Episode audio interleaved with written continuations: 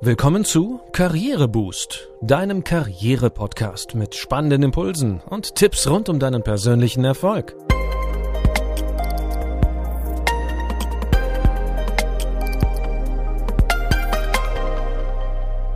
Hier erfährst du, wie du Schwung in dein Arbeitsleben bringst und beruflich durchstarten kannst. Ich bin René, schön, dass du dabei bist. In der heutigen Folge, Folge 11, geht es darum, wie im Joballtag mehr Wertschätzung möglich ist und wie gegenseitiger Respekt gelingt. Du kennst das bestimmt auch. Manche Mitmenschen sind schwer zu ertragen. Der ungeduldige Chef, der unfreundliche Kollege oder die nervige Kundin. Die größte Herausforderung bei einem respektvollen Umgang miteinander ist es, die Mitmenschen so zu nehmen, wie sie sind. Denn Respekt bedeutet vor allem, die Andersartigkeit der Mitmenschen zu akzeptieren. Die folgenden Tipps helfen dir dabei, in deinem Alltag mehr Respekt und Wertschätzung zu praktizieren. Los geht's mit Tipp 1.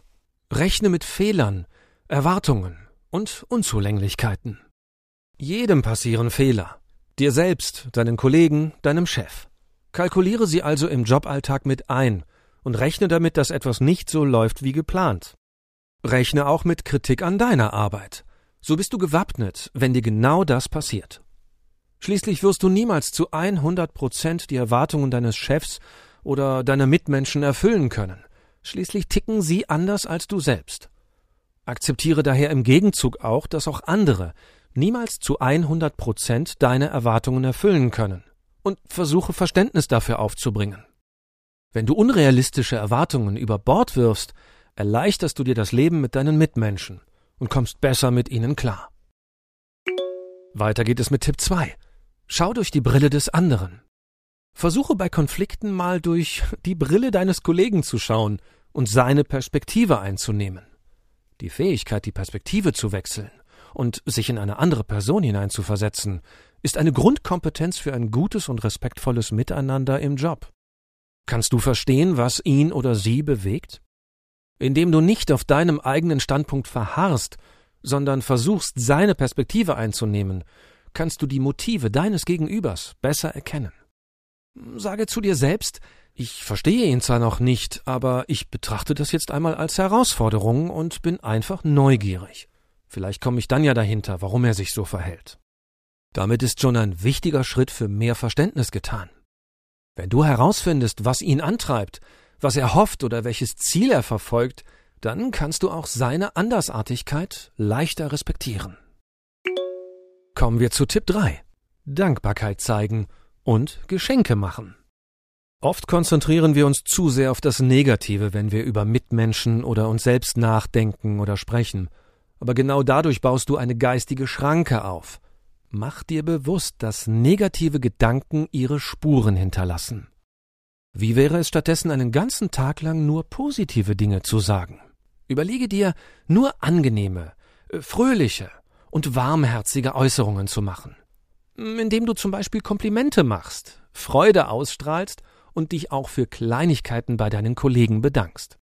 Gegenseitige Wertschätzung und wechselseitiger Dank, auch für Kleinigkeiten, sind Grundvoraussetzungen für respektvolle Beziehungen. Drücke deinen Dank so oft aus, wie du kannst. Danke für deine Mitteilung. Danke, dass du das für mich erledigt hast. Vielen Dank, dass du daran gedacht hast und so weiter. Mach nach ein paar Tagen den Gegencheck. Wie bist du bei deinen Mitmenschen angekommen? Wie haben deine Kollegen auf dich reagiert? Auch ehrliches und respektvolles Feedback ist übrigens ein Geschenk. Jeder Mensch braucht Feedback, wie er auf andere wirkt und ob sein Auftreten stimmig ist. Hm, willst du jemandem kritisches Feedback geben, musst du dafür etwas Mut fassen. Bemühe dich dabei vor allem die Fakten und deine persönliche Wahrnehmung zu beschreiben. Es folgt Tipp 4. Auf andere zugehen.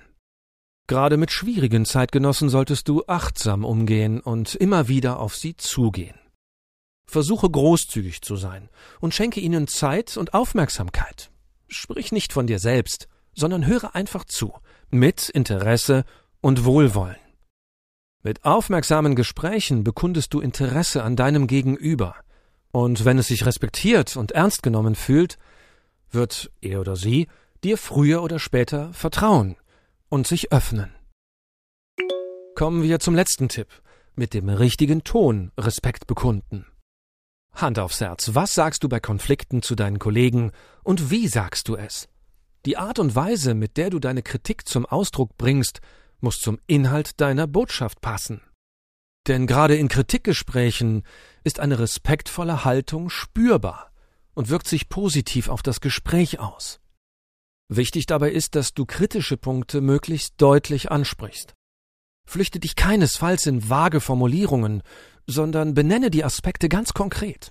Kritisiere dein Gegenüber aber keinesfalls persönlich, sondern bleibe auf der Sachebene. Vorwürfe und persönliche Angriffe helfen niemals weiter.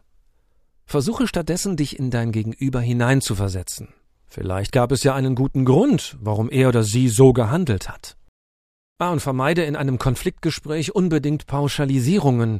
Immer gibt es hier Probleme, sondern benenne den Anlass ganz konkret. Formuliere deine Botschaften nicht herabsetzend, sondern positiv. Mit Freundlichkeit und Einfühlungsvermögen kommt man meist viel weiter. Also, zusammenfassend können wir festhalten, in einer Atmosphäre gegenseitiger Wertschätzung macht der Job mehr Freude und wird zur Quelle von Zufriedenheit. Und hey, wer wünscht sich nicht von seinen Mitmenschen respektiert und geachtet zu werden? Wenn du noch mehr darüber erfahren willst, wie du dir selbst und anderen Respekt entgegenbringst, empfehlen wir dir das Buch Respekt, wie Wertschätzung im Job gelingt von Management-Trainerin Andrea Lienhardt. Das war's wieder für heute. Ich hoffe, du konntest einige Anregungen für mehr Respekt im Arbeitsalltag mitnehmen. Um keine Folge zu verpassen, abonniere unseren Podcast in deiner Podcast-App. Wir freuen uns auch, wenn du uns auf Instagram oder LinkedIn folgst. Danke, dass du heute mit dabei warst und bis zum nächsten Mal.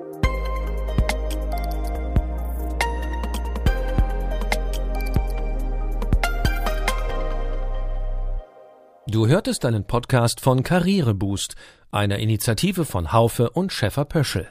Infos zum Podcast findest du unter karriereboost.de.